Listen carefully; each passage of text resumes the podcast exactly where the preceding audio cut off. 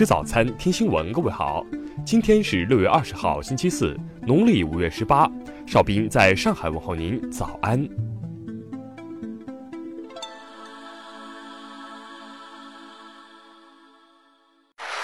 首先来关注头条消息：瑞银辱华事件后果严重，已有重量级中国国企采取行动。近日。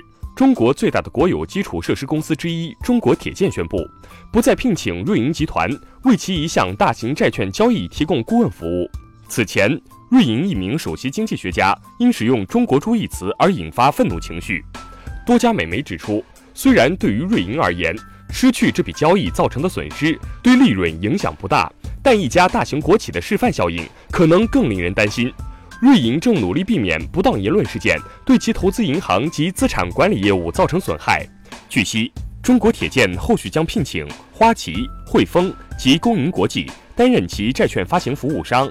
目前，瑞银集团拒绝就中国铁建事件置评。听新闻早餐知天下大事。中国驻美大使崔天凯十八号表示。中美必须对两国关系未来做出正确的战略判断，制定清晰的发展规划，才能继续维护和促进两国人民的根本利益和世界人民的共同福祉。十九号，商务部发布公告，决定继续维持对原产于美国的进口干玉米酒糟的反倾销和反补贴措施。国家发改委十八号紧急安排四川省救灾应急补助，中央预算内投资五千万元人民币。用于灾区基础设施和公益性设施的应急恢复建设。国家卫生健康委员会消息，截至目前，四川长宁地震灾区无因灾导致的传染病疫情和突发公共卫生事件报告。国家发改委近日表示，当前我国价格总水平保持基本稳定，具备良好基础，一系列促进消费政策举措成效逐步显现。国务院办公厅近日下发指导意见表示。要逐步改变单纯以考试成绩评价录取学生的倾向。十九号，A 股三大股指全线收涨，沪指站上两千九百点，两市近百股涨停，成交额达五千零四十点一四亿元。民进党十九号正式公告提名蔡英文参加二零二零年台湾地区领导人选举，蔡英文也赴民进党中央党部发表讲话，宣称一定当选。下面来关注国际方面的消息。当地时间十八号晚，美国总统特朗普正式宣布竞选连任。美国周二宣布，向乌克兰提供二点五亿美元的军事援助配套，以协助乌克兰提升其海陆军力。当地时间十八号，英国保守党领袖竞选举行第二轮投票，前外交部大臣鲍里斯·约翰逊夺得一百二十六票，持续领先。韩国统一部十九号称。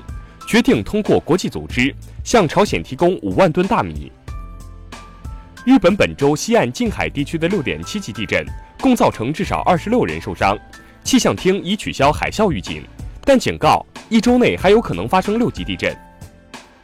联合国近日发布报告称，二零三零年世界人口将从目前的七十七亿增至八十五亿，二零五零年达到九十七亿，二幺零零年或将达到一百一十亿。据外媒报道，从今年九月起，有五十八年历史的饮料雪碧将把标志性绿瓶子全换成更易回收的透明塑料瓶。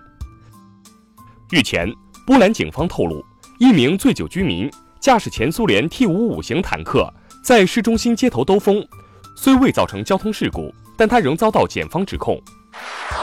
下面来关注社会民生方面的消息。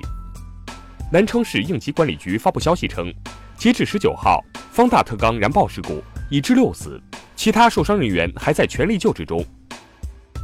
据香港媒体报道，香港轻铁元朗总站十八号晚八时许发生两辆轻铁相撞事故，共造成四女一男受伤。近日，广西南宁一驾校学员练车时疯狂自转二十四圈，据该学员称，起因系混淆油门刹车，而后精神紧张踩刹车不放，以致事故发生。深圳优衣库试衣间现针孔摄像头，事发后店铺与顾客一同报警。十九号下午，警方表示嫌疑人已被抓获，正在做进一步处理。近日，吉林长春一栋住宅高楼瞬间倒塌，网友质疑为豆腐渣工程，官方回应称，该楼自行拆除，且程序合法。最后来关注文化体育方面的消息。十九号二十点，亚冠八分之一决赛首回合，上海上港对阵全北现代，双方一比一战平。据外媒十八号报道，国际足联正在秘密举行会议。商议是否取消卡塔尔2022年世界杯的主办资格，并寻找接替卡塔尔举办世界杯的国家。中国科学院国家天文台消息，星际介质演化及恒星形成团组研究人员在国际上首次观测到星际正在诞生的分子暗云。备案公示显示，科幻小说《三体》将被改编为电视剧，该剧共计二十四集，预计将于今年九月开拍。以上就是今天新闻早餐的全部内容，请微信搜索 xwzc 零二幺，也就是新闻早餐拼音首字母再加数字零二幺。如果您觉得节目不错，请在下方拇指处为我们点赞。一日之计在于晨，新闻早餐不能少，咱们明天不见不散。